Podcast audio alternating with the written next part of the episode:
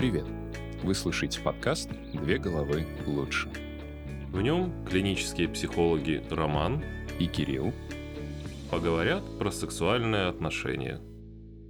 Наверное, услышав название этого подкаста, можно было подумать, что мы сексуальные отношения выделяем во что-то прям совсем отдельное. Ну, мол, есть дружеские отношения, есть романтические отношения, а есть еще какие-то сексуальные отношения. И тут, наверное, надо сделать двойную ремарку, э, суть которой в том, что нет, конечно, мы подразумеваем, что сексуальные отношения — это как бы часть романтических отношений, но да, конечно, мы считаем, что это отдельная сфера. Ну, вернее, как? Это скорее сфера, достойная отдельного внимания. Вот я бы так сформулировал. Что скажешь? Да, здравствуйте, уважаемые слушатели. Вот это подводочка, да? Ну, да, сексуальные отношения. Э, мы, безусловно, с Кириллом для себя решили, что отделяем это вот в какой-то во что-то отдельное, да, и поэтому решили про это поговорить в каком-то вот специальном выпуске. А почему решили про это поговорить? Ну, тему предложил я, потому что за свою практику я столкнулся со значительным количеством опыта и, собственно, запросов от клиентов, которые за так или иначе затрагивали тему секса и того, что с ним нарушилось у них в паре. Э, в первую очередь, э, со стороны мужчин это различные вещи, связанные с психологической импотенцией, то есть когда его какие-то ситуативные, эмоциональные, все остальные вещи настолько передавили, что вроде как желание секса есть, но не может вылиться в сам секс. А со стороны женщин это в основном неудовлетворенность самим сексом, его качеством или невозможностью закончить процесс э, оргазмом. Э, начнем?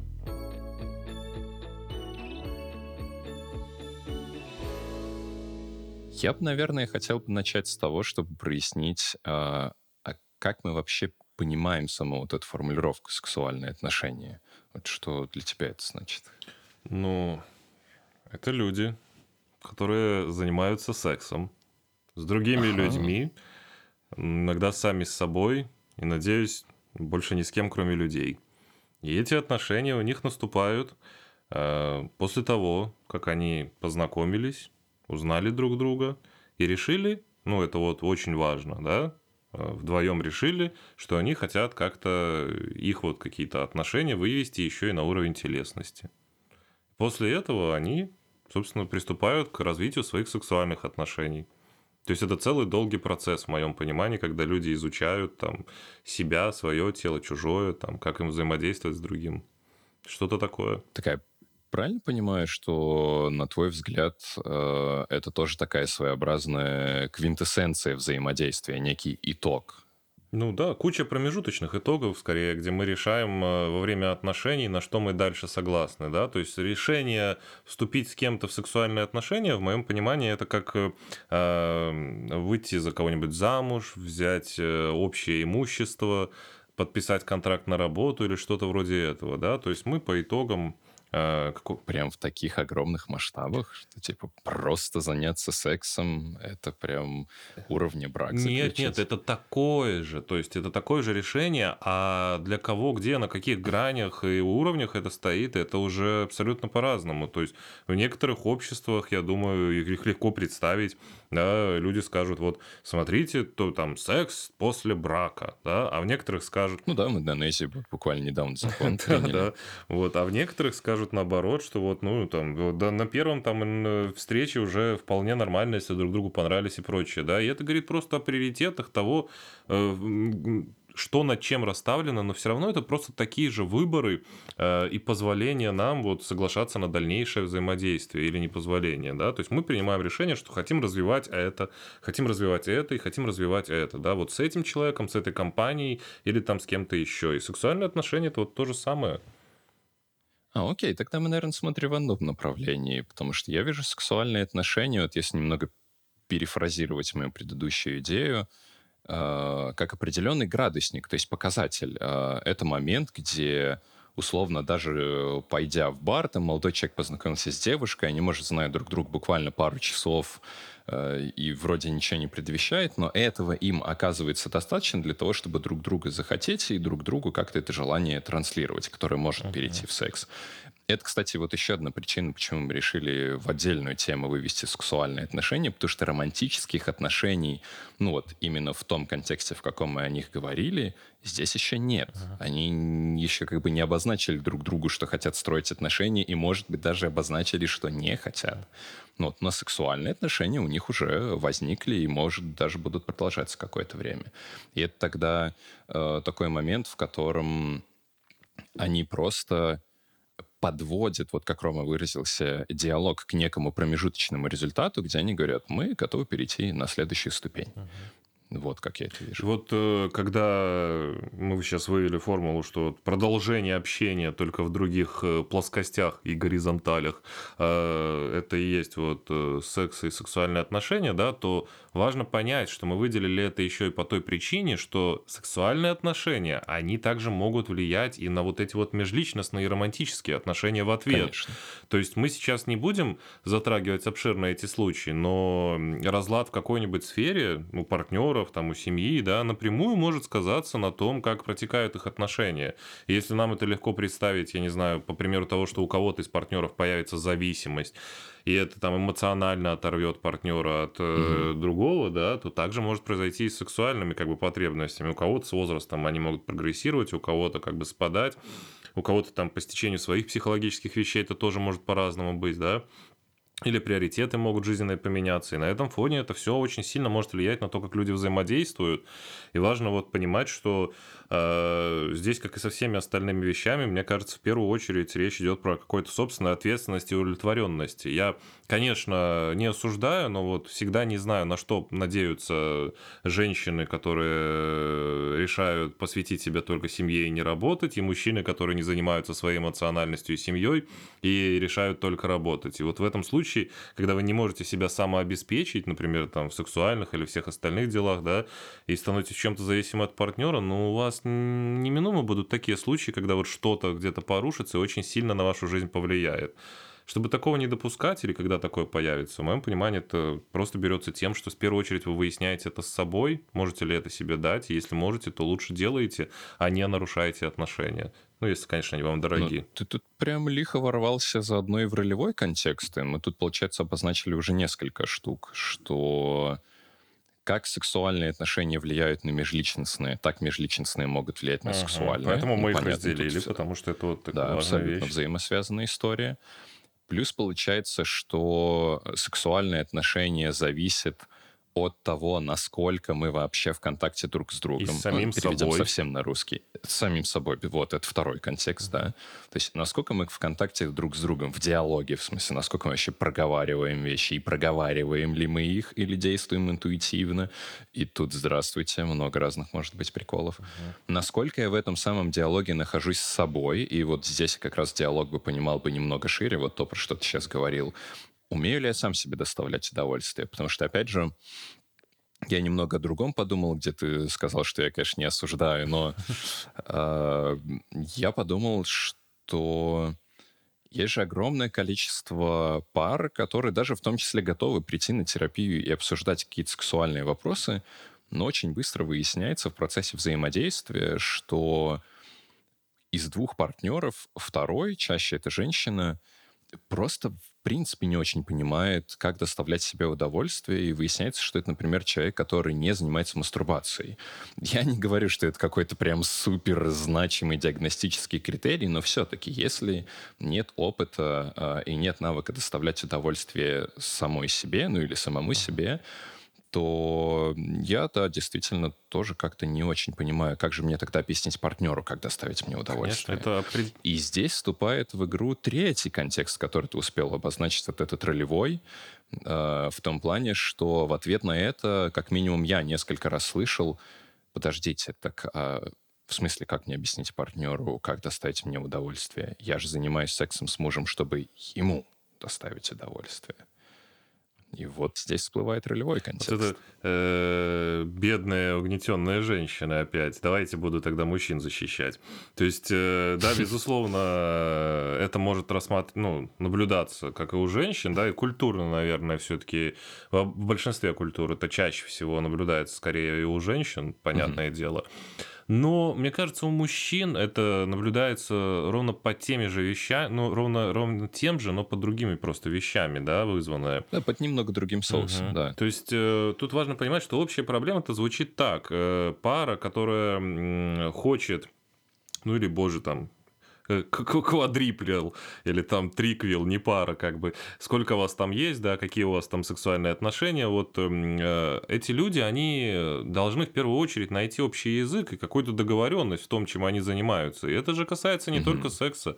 Вот, э, как я отметил, это и финансовых тем касается, и всех остальных, и прочей. Да, любого распределения да. ответственности. И вместе с тем, как они об этом будут говорить, вот это вот очень ключевое важное, да, они также должны иметь и свою какую-то ответственность, и свои возможности, в, рам, в рамках которых они будут вот это предъявлять. То есть для того, чтобы построить вот такие здоровые сексуальные отношения во всем этом, в первую очередь нельзя быть полностью зависимым в сексе от какого-то вот э, другого человека, как и в деньгах, во всем остальном.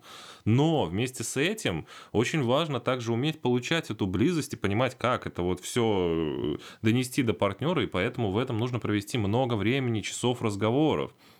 И этот контекст разговоров постоянно должен меняться и взрослеть, так же, как и вы сами. То есть не получится там э, один раз поговорить перед свадьбой, зато много. И вот впервые, кстати, прозвучало очень важное, ну, для меня, во всяком случае, в этом вопросе слово, которое до сих пор мы почему-то не использовали. Близость. Угу. В том числе, помимо того, что я люблю говорить о сексуальных отношениях, как и некоторой лакмусовой бумажке, которая подсвечивает динамику в отношениях, Вместе с тем, в моем представлении, вот лично мне вполне понятно, почему эта сфера одна из самых таких э, уязвимых к различного рода разладам, потому что это же момент, ну даже чисто физически буквально, э, это же момент предельной близости ближе быть физически не получится, вы друг в друге в момент взаимодействия.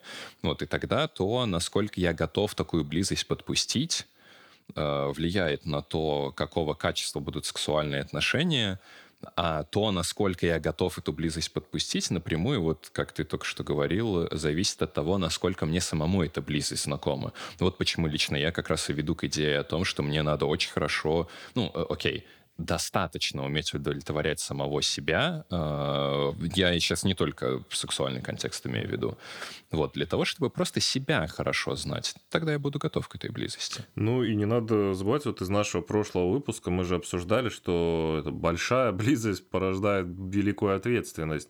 То есть не угу. очень вполне понятно, почему пары готовы обсуждать свои финансовые вопросы, но не сложности обсуждения сексуальной жизни, да, по сравнению вот, ну, с, с другими уровнями? Да потому что в этом очень просто быть уязвимым, да, потому что при обсуждении этого всего в первую очередь, ну, мне кажется, люди будут э, в том числе э, мандражировать от моментов там какой-нибудь критики, оценки, там у достаточно взрослых людей сравнения с прошлыми партнерами mm-hmm. или вкусами, предпочтениями, да, и все это в той или иной степени, оно э, значительно будет немножечко так с, э, проходиться по, на, по нашим самооценочным, по всем остальным вещам, и если мы не совсем к этому всему готовы, если мы не совсем во всем этом самодостаточны, да, то это будет болезненно довольно процесс роста в той или иной степени. Да. Но это, ну, не, не, необходимость, как бы, как и, как и любой рост, как зуб мудрости, знаете,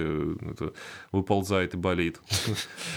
Твои примеры все еще великолепны. Это, это логичная аналогия, мне кажется, я не знаю. Ага, да. а, ну, смотри, у нас прикольно получилось. Мы же только что, мне кажется, подчеркнули, как одно вырастает из другого, где вот этот вот ролевой контекст э, взаимодействия, где женщина, например, может решить, что ее задача удовлетворять постель постели мужчину, а не себя, довольно плавно вытекает из этого момента близости. Потому что я, опять же, э, когда мы касались с клиентами вот этой щепетильной темы, очень аккуратно подводил к тому, что даже там, где, например, женщина говорит о том, что ой, нет, но это же я как бы не для себя делаю, а мне надо удовлетворить мужчину. Или мужчина говорил мне, что не, вот, я сексом вот, занимаюсь вот, для любимой. Так тоже бывает. Да. да, так очень часто бывает, к сожалению. А, мы достаточно быстро приходили к тому, что вообще-то в этом есть вторичная выгода. Угу. Вот. А, суть которой состоит в том, что пока я так, ну, вроде так э, высокопарный, с заботой говорю о своем партнере, что удовольствие партнера мне там чуть ли не важнее, чем мое удовольствие. Вот я как раз в этом месте заостряю внимание, говорю, подождите, а не может ли случайно получиться так, что вам просто себе доставить удовольствие и тем более заявить об этом желании другому очень страшно? И тогда проще убежать в идею о том, что я хочу доставлять удовольствие своему партнеру, и это якобы для меня важнее. Просто то, что доставить удовольствие себе, я либо не знаю как, либо мне страшно об этом заявить. И вот у нас как раз и появляется такая э, довольно четкая линия, где мы из контекста близости, то есть насколько я сам себя знаю и умею предоставлять себе удовольствие, переходим к контексту диалога во всех смыслах этого слова, насколько я готов поз позволять говорить об, этом теме, об этой теме, насколько сам хочу о ней говорить, до какого уровня я готов позволить там, ну, даже банально касаться себя. Uh-huh. Вот. Отсюда мы, собственно, переходим к тому, что если у нас есть какие-то западения в контексте вот близости и в контексте доступности этого диалога, тут, скорее всего, неизбежно появятся какие-то вот эти ролевые приколы, так это обзову. И, наверное, как раз отсюда же, вот сейчас Рома подскажет. А, мы, наверное, как раз из, а, из этой темы контекстов вырулим в какие-то психологические трудности, типа психологической импотенции или невозможности получить оргазм. Да, это вот э, и есть какие-то основные направления, ради которых я и решил про эту тему поговорить, да, потому что значительная, действительно значительная часть клиентов, особенно на э, семейной или парной терапии, обращаются с тем, что вот э, у них разладилась как-то сексуальная жизнь, и, и может даже и не только с одним партнером, но и со всеми последующими. И у мужчин это вот именно чаще вот эта вот психологическая импотенция, да, которая завязана на вот разных давящих вещах, как ты, Кирилл, говорил, это психологическая клетка или как ты там говорил. Э, это я Роме рассказывал до записи подкаста о том, что мне один из клиентов, э, это не касалось темы секса, э, сформулировал, он, по-моему, из книжки это какой-то вытянул, не помню, как называлось, классное словосочетание «мужская клетка». Угу. Это набор маскулинных стереотипов о том, что, типа, мужик должен зарабатывать, мужик, простите мой французский, должен классно трахать. И вот эта вот вся тема. И тогда, если вдруг ты ловишь себя на том, что тебе там лет 20, у тебя очень маленький сексуальный опыт, ну и ты правда не очень уверен, и, ну, хорошо, что ты не очень самоуверен в этом, что, кажется, я не, ну, не уверен, знаю ли я, как удовлетворить каждую мне встречную женщину, но ты должен знать. И это как раз та история, где молодые люди бегут, например, смотреть порно, чтобы выяснить, так а как, э, вот классно трахать, это как там вообще? Там, там, там-то покажут точно. Там-то покажут, там покажут, а, Ну вот, а со стороны женщин э, самые частые запросы, они связаны именно вот относительно качества секса, да, и того, что они в целом э, редко или вообще не могут получать оргазм. Это вот какие-то основные проблемы, про которые хотел поговорить, потому что решения и причины их мне уже довольно очевидны. Но это вот во второй части обсудим. Сейчас я бы только добавил, что э, вот эта вот вся тема с близостью, которую мы как бы описывали, да, она вот со всех наших тем про отношения очень интересно перетекает и в сам секс. И тут тоже показывает, что чем э, более для вас э, в вашей жизни что-то вот такое аморфное, да, непонятое вами, не обсуженное там э, еще... Что-то незнакомое, по-простому говоря. Да, да. Чем меньше вы с этим ознакомливаетесь и знакомите близких людей своих с этим, да, тем ну, хуже вы будете к этому подступать. Потому что понятно, что вы не можете с этим обращаться, оно для вас какое-то личное должно быть, а вы не можете об этом где-то прочитать, вам все равно равно это нужно изучить, понять какие-то способы с этим взаимодействовать.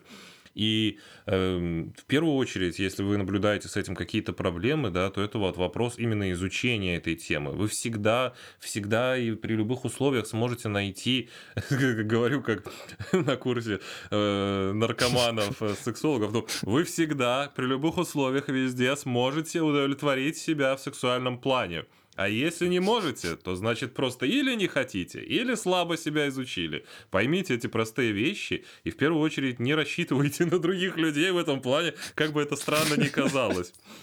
Но, да, но... Это было выступление Тони Робинса, второй раз за историю нашего подкаста. Но это действительно важно, то есть не перекладывать какую-то э, ответственность за получение своего удовольствия во время секса на другого партнера, да, а, грубо говоря, пообщаться с ним до этого, руководить в процессе э, как бы словами угу. и как бы давать нормальную обратную связь относительно всего этого. Ну, я бы, наверное, немного снизил бы градус выступления Тони Робинсона, приведя достаточно простую кулинарную метафору, где если, даже если, окей, если я действительно вот прям честно исхожу из идеи того, что я не себя хочу удовлетворить в первую очередь, а партнера, то, например, если я хочу его вкусно накормить, ну, мне надо уметь готовить то блюдо, которым я хочу его накормить. Ну, то есть, условно, там, если я хочу сделать классную шарлотку, извините, я ее за подкаст упоминаю, наверное, раз шестой, это просто чуть ли не единственное, что я умею отлично Какой-то бзик определенный. да, шарлоточный. Вот, то просто если я хочу э, удивить или, ну, какие-то иные приятные эмоции достать за счет этого, то мне надо хорошо владеть механизмом. Абсолютно то же самое, на мой взгляд, происходит и в сексе. Ну, для меня, э, например, действительно честно важно, э, чтобы моя любимая получала удовольствие от секса со мной, и для меня это огромная галочка. Но я знаю, что для того, чтобы этот пункт состоялся, мне надо хорошо понимать, как мне, что мне нужно, чтобы быть удовлетворенным, и уметь это привносить в наше взаимодействие так, чтобы, грубо говоря, нам было интересно удовлетворять друг друга и за счет этого удовлетворяться самим. Вот какая-то такая схема. Вот, соответственно, да, конечно, если я э, плохо себя знаю во всех смыслах этого слова, э, то у меня тогда нет определенных навыков, ну или они очень слабо прокачаны. Э, и тогда мы просто приходим к тому, что а как мне хотя бы обозначить человеку, как доставить мне удовольствие, если мне самой или мне самому не знаком этот механизм, и я руководствуюсь какими-то стереотипами?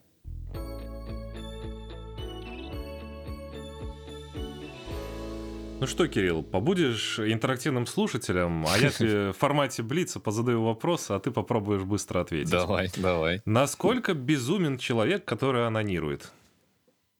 0 баллов из 10, с ним все в полном порядке. Отлично.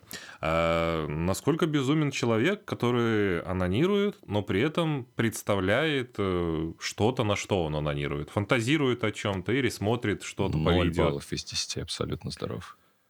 Думаю, сейчас баллы будут повышаться, потому что насколько будет безумен человек, который будет анонировать рукой и действительно пытаться верить, что он не анонирует рукой, а это другой человек.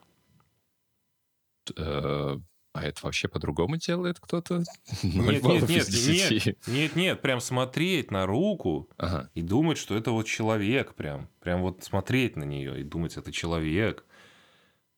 Я либо не понимаю градус серьезности. Я хорошо, попробую тебя дальше тогда вести. Смотри, вот если мы занимаемся сексом с человеком, но делаем это так, как если бы мы анонировали. Разве это не странно? Если мы не учитываем его, если мы не пытаемся, вот как мы в прошлой части а, выяснили, окей, да, я улавливаю мысль. Обсужда, обсуждать да. с человеком эти вещи. Но про обсуждение и все остальное мы уже вынесли. Но в том-то и дело, да, что мы же можем представлять на месте этого человека что-то абстрактное, аморфное, что вот нам больше нравится, да, и он может делать это также в ответ. То есть, если мы занимаемся сексом с женщиной, мы такие, ну вот женщина, в общем, мы с ними надо сексом вот так вот заниматься, им приятно вот это, сейчас я буду вот это делать, да, и, соответственно, брать на себя определенные какие-то обязательства. И то же самое да. вот в сексе, если мы занимаемся сексом с мужчиной. И вот сначала поговорим э, по поводу вот этих стереотипов, которые мы себе можем вбить в голову, если я мужчина. Самое главное, да, ты уже в прошлой части затронули, это вот такое э, клетка мускулинности. Такая, да, да, как ты, как ты ее назвал. То есть это истории, ну, которые начинаются, мне кажется, от самых банальных вещей из разряда размера моего пениса и мой mm-hmm. рост.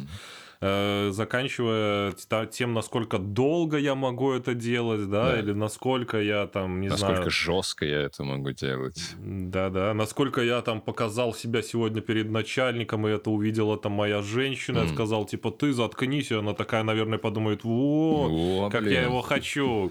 Да. да, вот эти вот все вещи, они, ну, безусловно, они очень ригидны, безумно ригидны, да, то есть они не, не соединены с жизнью вообще в различных ее ее проявлениях, и с такими наборами убеждений и представлений о сексе и самом себе вы рано или поздно в любом случае попадете в ловушку, в которой не сможете соответствовать этим убеждениям. Барабанная дробь, вот вы и попали как раз в ту самую мужскую клетку, откуда это словосочетание.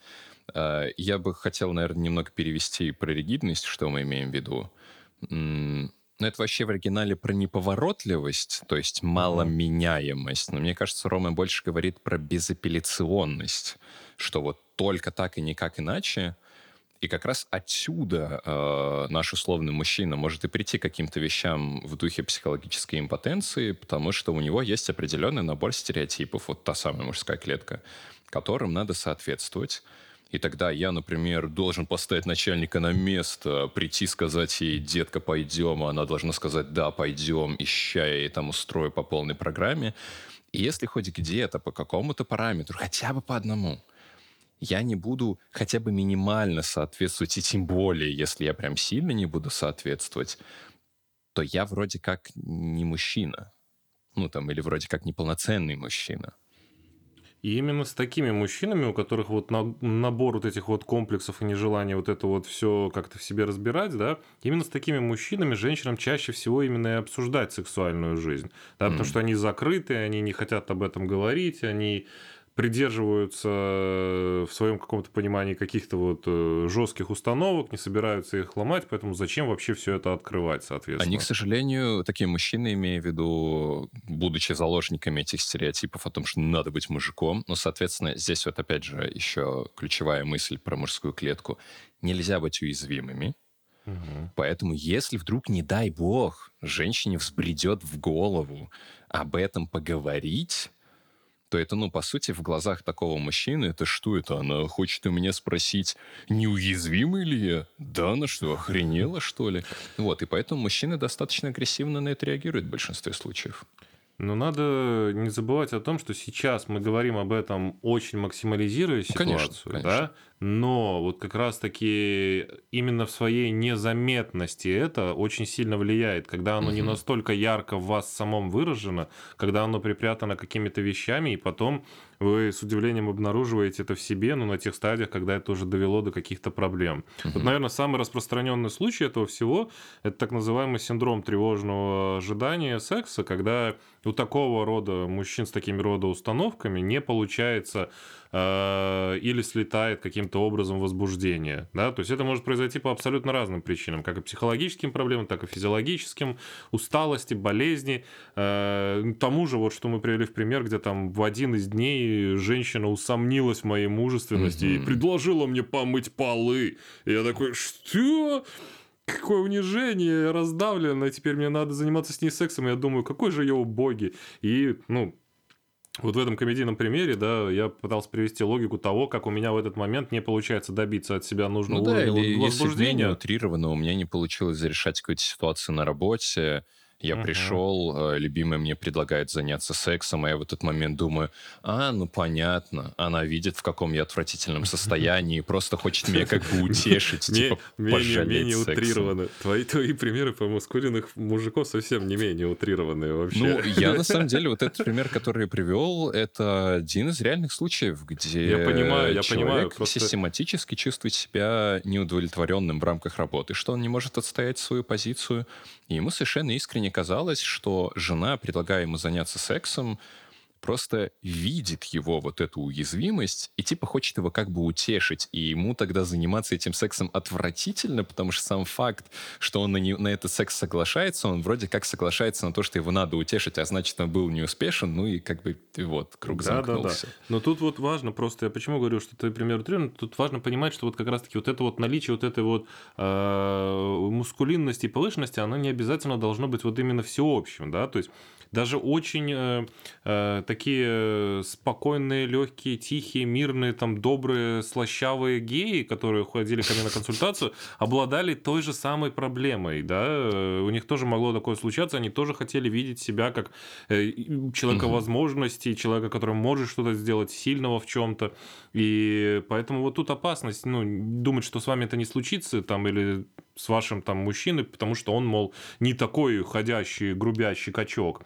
И вот к чему, собственно, это, это все может привести, да, к тому, что какой-то акт секса, который вот слетел из-за того, что у мужчины слетело возбуждение, потом становится травматичным опытом, который, собственно, просто э, по обычной связи э, соединяется со следующими разами. То есть, в следующий раз, когда он захочет заняться сексом, э, он, он будет думать, об, да, он будет думать про прошлый раз, когда у него не получилось, ну и таким образом только подкреплять вот эту вот неудачу угу. и так раз за разом ее усугублять. Рано или поздно его партнер, конечно, тоже начнет это как бы замечать, да, и сначала, в зависимости от отношений, но чаще всего из разряда «Ой, все хорошо, разное бывает», заканчивая тем, что, слушай, уже это несколько месяцев прошло, уже, знаешь, не все хорошо и не все бывает. А потом уже и вот и там еще и больше. И вообще, слушай, э, у меня к тебе серьезный разговор, кто будет меня тут удовлетворять да. вообще. То есть, ну, вот вполне может до такого доходить, потому что, ну, для многих людей это очень важная часть жизни. И Тут самое вот важное, что хочется в этих случаях обсудить, а, партнер конечно, делает очень большую неправильность во всем этом, как вы могли заметить, подкрепляя это, да, но и мужчина, который, собственно, пытается раз за разом наперекор своим каким-то желаниям, тоже делает это все неправильно. То есть важно понять, что такое вот, это самый частый, чем, самый частый статистический случай, вообще, наверное, один из немногих, кто входит хоть какие-то статистики, причин мужской импотенции э, именно на психологическом уровне, да, и в нем важно понять, что э, виноваты, скорее всего, оба, когда не прислушиваются прислушиваются к своим желаниям, да, и идут против них, то есть когда секс становится чем-то насильственным. Ну и скорее мы здесь не только про желания, в том числе и про страхи. То есть, и про возможности, и, скажем ну, так. Ну да, скажем так, про возможности. То есть я же могу хотеть секса, но просто ага. из-за предыдущего опыта я как бы хотеть хочу, но я боюсь хотеть. Но я вот, больше если... хочу, чтобы получилось, чем хочу самого да, секса. Да, да, да, вот. И тогда, если я на это не ориентируюсь и пытаюсь себе сказать, ты, блядь, прекрати об этом думать, и пытаюсь как-то вытеснить или запретить себе бояться, то велика вероятность, да, что я повторю этот опыт. Да. Ну, а бояться э, вы, скорее всего, будете из-за причин, которые вызвали mm-hmm. вот так, такую вещь, как мы уже обсудили, да. Поэтому тут важный момент состоит в том, что партнеры все больше отдаляются в этот момент э, от темы как-то вот обсуждения вот этого всего, mm-hmm. да, или обсуждают это волнами из разряда там типа да полностью принимаю и игнорирую там твои страхи, да забей, все хорошо, заканчивая mm-hmm. тем, что а вот смотри, теперь не принимаю, твои страхи были да, правдивы, да. мне это надоело. То есть э, тут важность вот состоит в том, что обсуждение этого, ну, это как очень большой сигнал того, чтобы вы это обсуждали и э, в первую очередь обсуждали, ну, разумеется, без каких-то давящих э, насильственных сторон. Потому что если вы не понимаете, то типа а чё, я хочу вообще-то секса, а чего с тобой происходит? Ну, это типа насилие. Ты хочешь секса, а я не хочу. Видишь, я могу так ответить. Но если ты видишь, что я уязвим и не могу так ответить, да, то говорить мне вот это и тем самым меня стыдить, ну это типа насилие. Да, да. Так не сути... надо делать. Это, по сути, такой инкриминированный снаружи стыд из серии «Слушай, а...» Ну, даже, даже, казалось бы, такой банальный вопрос, как бы невзначай, в духе а, слушай, милый, ну там или милая, а не помнишь, когда мы с тобой последний раз занимались сексом? Вот э, как, когда это было? Напомни, три, четыре, пять дней назад? Это, это действительно элементы психологического насилия. И вот я как раз хотел закинуть. Ты говорил о том, что надо говорить, и вот переходил к вопросу о том, как это делать. Но мне видится здесь два ключевых критерия. Первый — это безоценочность. То есть, чтобы из вашего рассуждения на эту тему не было понятно ваше эмоциональное отношение к обсуждаемому вопросу. Вот. А, ну, то есть, да, давайте на примере, что там я действительно вижу, э, мне не очень нравится то, что у нас не было давно секса, вот. Но я готов об этом говорить, э, и я вместе с тем не говорю, что там это ужасно, или мне так жаль, что ты меня не хочешь. То есть это без каких таких вещей. То есть мы об этом говорим так, как будто, я не знаю, рассказываю о том, какую книжку я сегодня прочитал, или какую рекламу увидел в метро. То есть как о чем-то абсолютно нейтральном, значимом, возможно, но нейтральном. И это вот и есть то общее ощущение вообще на самом деле, с которым вы и должны это обсуждать. Мгм. Изначально были, когда такого добьетесь, это будет уже солидный прогресс. Да. Потому что, ну, вы и должны обсуждать еду, книги, фильмы, секс, там, деньги и все остальное именно с такой какой-то небольшой, ну, не сильной предвзятостью, да, с какой-то спокойствием, пониманием. Э, Вот про предвзятость хороший момент. Это как раз второй критерий. э, Я хотел обозначить как э, отсутствие всякого психологического насилия. Но надо же немного понять, откуда оно вообще возникает. Мы начинаем друг друга манипулировать там, где, вот как мы рассуждали э, в первой части, и в этой тоже, э, там, где я чувствую себя уязвимым. Ну, соответственно, если вдруг высказывание, высказывание партнера на тему того, что он не хочет со мной заниматься сегодня сексом, для меня звучит как высказывание в мой адрес, вот здесь начинается всякое интересное. И я как раз вот это больше всего имею в виду под нейтральностью такого диалога, потому что если я воспринимаю эм, такое высказывание как просто волеизъявление человека, который вообще, ну, как бы он может ничего не иметь этим в виду для меня, ну вот у нас все в порядке. Мы можем даже какие-то совершенно дикие вещи обсуждать, типа совместных фантазий. И вот э, тут как раз-таки очень хорошая подводка, что перейти на сторону женщин и поговорить о их каких-то проблемах в сексе, которые вот я уже обозначил, да. Вот это вот э, особая предвзятость, где мы реагируем, мол, это же меня, получается, не хотят, да, поэтому сексом не занимаемся. М. Это и есть сосредоточение психологических проблем женщин в этом Это и направлении. есть То есть- корень зла. да, но не женщины, а эти мысли женщин. Да, Надо да. искоренять не женщин, а а эти эти мысли мысли. женщин. Не путаем, не путаем. Да, времена А, инквизиции уже прошли, все в порядке. В общем, э, вот эти вот мысли относительно самооценки и того, как работает, в принципе, женское тело, да, и того, как оно может расслабиться, начать получать удовольствие вот в этом во всем, когда где мужчине, наоборот, нужно э, напрячься, грубо говоря, и собраться, да, с как- какой-то отдельной мыслью о сексе. В этом и есть какая-то ловушка, в рамках которой э, женщина, ввиду множества стереотипов, витающих вокруг, э, чувствительности своей в различные периоды жизни, тех же циклов и всего остального, да, и вообще большей зависимости психики от того, как будет проходить в дальнейшем сам процесс и его процессы на психику, да, очень, в общем, сильно ее различные психологические состояния и проблемы тесно пере- пере- переплетены с возможностью возбуждаться, получать удовольствие и зак- заканчивать вот это вот все оргазмом. И поэтому эта тема, она как бы прямо обостряется в различных каких-то вещах в самой женщине, как на предмет ее самооценки, как на предмет ее каких-то там взглядов, как на предмет ее какого-то опыта. И причем это в любую сторону может уходить. Много у нее опыта, мало у нее опыта, там что-то она умеет, что-то она наоборот не умеет, как-то она вот так вот выглядит, да все равно может придумать что угодно. Из разряда недостаточно похожа на страшную бывшую или недостаточно черная, Да. потому что блондинка. И все вот эти вот вещи э, в результате создают то самое напряжение, благодаря которому, собственно, какая-то разрядка, как и происходит, собственно, сам Да, оргазм, да. да, практически невозможно в конечном итоге, потому что, ну, пребывается вот в этом постоянном уровне. Тут уже сложнее, чем с мужчинами, потому что всякие статистики и все остальное говорят, что женщинам этот процесс, э, в общем, чаще у женщин происходит такого рода сбой, чем психологическая импотенция у Да. мужчин. И э, я и по своему опыту знаю много женщин, не только клиенток, которые рассказывали о том, что с партнерами у них вообще не получается этого делать, да, как минимум во время Мгм. вот самого проникновения. То есть им нужен еще обязательно какая-то клиторальная стимуляция для того, чтобы Мгм. получить э, оргазм. Без нее, мол, вообще, типа, в, жи- в жизни никогда не получалось Ну, этого. опять же, согласно статистике, таких случаев большинство.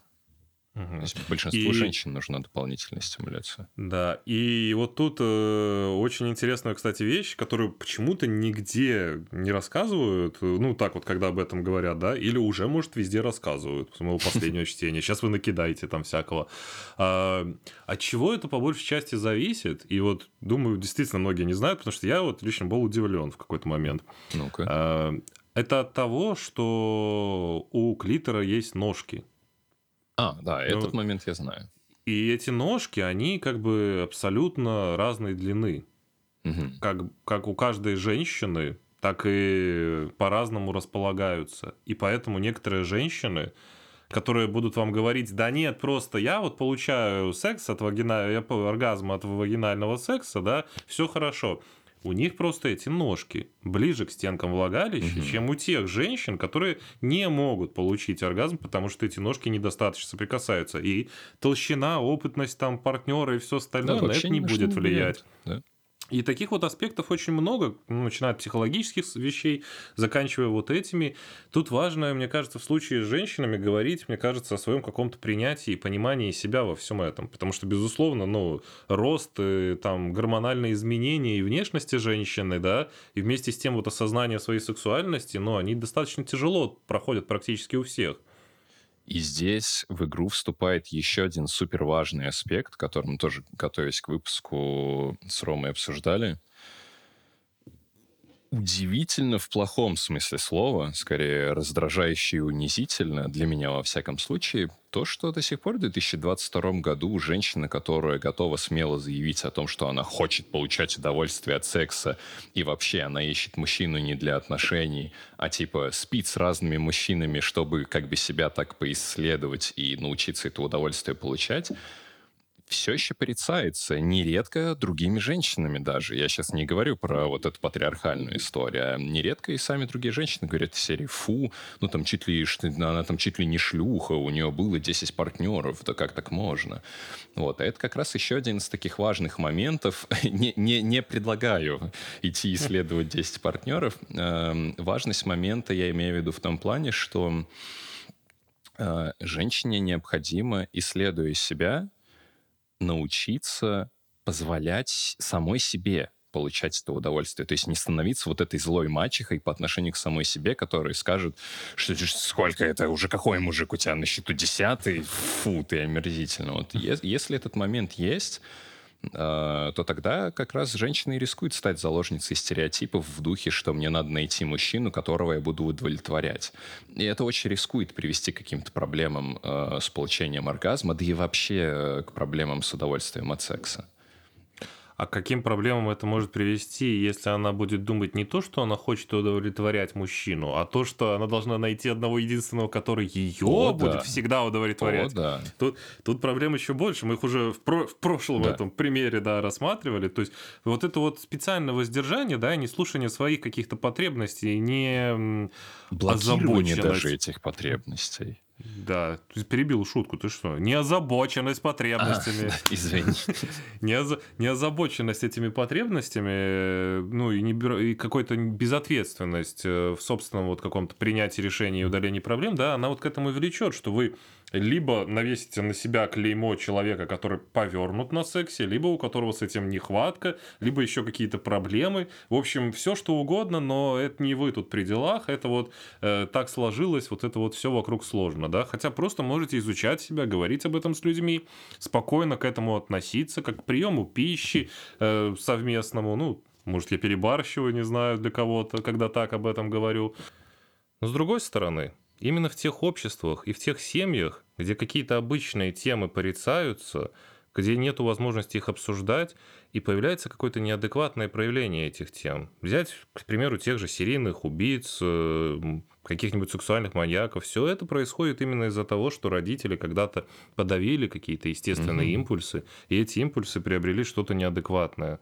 Если у вас есть какие-то сложные отношения с сексом сейчас, то чаще всего это именно из-за того, что вы подавляете что-то в себе, не можете об этом рассказать, не можете это поговорить или проявить.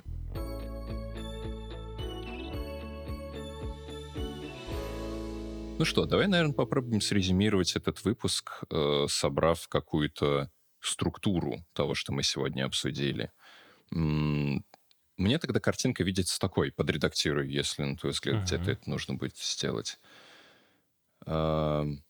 Если наш условный ребенок развивается в среде, и в том числе в семье, в котором как таковое отсутствует половое воспитание, а, и на эти темы не говорят, или еще хуже, эти темы вообще под запретом, это какое-то лютое табу, то тогда ребенок оказывается в ситуации, в которой он вынужден эту тему исследовать как-то самостоятельно.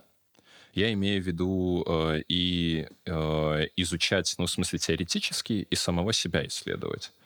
Что скажешь? Ну вот согласен, только отдельно бы поставил половое воспитание, потому что отсутствие его еще не такая страшная вещь в современном мире, и информацию можно добрать. И как угу. раз-таки отношение к сексу. Вот, то есть отношение к тому, чтобы говорить о сексе, открытое отношение в этом угу. плане с ну, подходящим возрастом для ребенка и вот все прочее. Вот если этого всего нет, вот тогда да, с этим проблема. Если э, ребенок получит такое вот ощущение от секса, как от темы, ну, от которой нужно держаться подальше. Наказуемые темы. Ага. Под, Я бы под, тоже Подальше держаться от темы, кроме как э, во время самого секса. Я бы так это назвал. Мне кажется, вот есть такое ощущение у многих, что не трогаем секс, пока не занимаемся им. А когда занимаемся, вот за эти, угу. за, за, за, эти, за эти промежутки пытаемся уже выжить максимум информации грубо говоря. Да, да, да, справедливо, хорошее ударение. Действительно, ну, мы тогда как раз и говорим о том, что чем больше эта тема как-то задавлена и задвинута, тем выше вероятность того, что в этой сфере будут какие-то проблемы, и тем выше вероятность того, что человек будет чувствовать себя уязвленным в этом uh-huh. вопросе.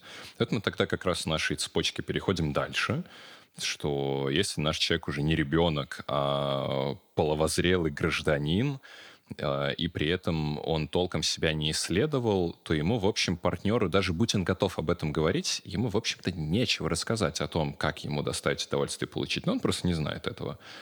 Вот. А, и второй момент, он тогда сам себя здесь чувствует уязвимым, а нам всегда сложно другим людям в своей уязвимости признаться. И тогда очень велика вероятность того, что такой наш человек убежит в историю с какими-то стереотипами, просто как защитную реакцию что если я не знаю, что нужно и говорить об этом страшно, то ну, есть же какие-то, так скажем, универсальные правила – вот. Ну или в конце концов, там опять же вот эта банальная идея с тем, что пойду-ка я посмотрю порно, ведь, ну, раз порно смотрит так много людей и снимает его для них, то там же показывают так, как вот оно типа есть. Если он начнет вот. бродить еще по самым популярным категориям, тоже зависит от сайта, Оф, конечно, но может да. вообще неправильно понять некоторые моменты. А, Сильно Тут единственное, да. я бы вот хотел да, добавить про стереотипы. Мне кажется, они появляются не из-за совсем уж прям защитной реакции, да, то есть мы защищаемся, и это есть наша защитная реакция. Мы не хотим про это рассуждать, мы не хотим про это говорить. Mm-hmm. Но вот чтобы люди четко поняли, насколько глупые бессмысленные стереотипы, я же надеюсь, никто не верит, что э, гром это э, бог Зевс кидает с неба, да, то есть, э, а почему так получилось? Потому что я шел по улице, не мог объяснить из-за чего гром, угу. а какой-то мужик да. написал, что это делает Зевс. У меня нет никаких мыслей по этому поводу, и мне нечего выбирать. И легко да? на это соглашаюсь. Да, я, да. я тогда могу выбрать, ну, единственный доступный вариант, это бог да. Зевс кидает их мне. Вот стереотипы относительно секса это то же самое, то есть они настолько же бессмысленны к применению к единым каким-то вот э, людям и их опыту, что, ну, буквально вот настолько же это абсурдно будет звучать. Но мы неосознанно будем их применять, если не выработаем свое отношение к этому вопросу. И иногда даже будем применять их осознанно, потому что если мы еще раз вернемся к ключевому, наверное, моменту нашего сегодняшнего выпуска, если эта тема не просто не исследована, а запрещена, то тогда мне как бы нельзя рассуждать об этом, нельзя сомневаться. И тогда, если кто-то сказал, что это типа там Перун или Зевс кидает молнии, а мне нельзя как бы об этом думать, потому что это что-то такое грязное, ненужное, не очень правильное, то я просто для себя решу, да, блин, ладно, хорошо, пускай это будет Зевс. Если это вполне достаточное объяснение, пусть лучше будет так, чем я сейчас буду со всем этим запариваться. Поэтому, наверное, ключевое лекарство э, относительно каких-то вот психологических проблем, типа психологических физической импотенции или сложности получения оргазма, если физиологических никаких э, предрасположенностей к этому нет, то это как раз-таки первостепенной задачей для нашего такого человека является снятие собственного запрета для себя самого, то есть снятие табу на обсуждение вот этой темы. Вот. Ну и тут, собственно, два банальных варианта. Либо найти человека, которого в достаточной степени доверяете, чтобы в комфортной с ним среде. Два ключевых критерия, которые должны состояться, я озвучивал раньше. Uh-huh. Говорить об этой теме, ну и таким образом ее исследовать Либо, если такого человека нет, и вам это, или вам это кажется слишком уж запретным, ну, тогда, слава богу, уже есть и вполне доступна психотерапия. Добро пожаловать в клуб. С вами был подкаст «Две головы лучше». Следите за нами на всех основных подкаст-площадках, а также в Телеграме. Ссылки в описании. Ну а пока, пока. До встречи.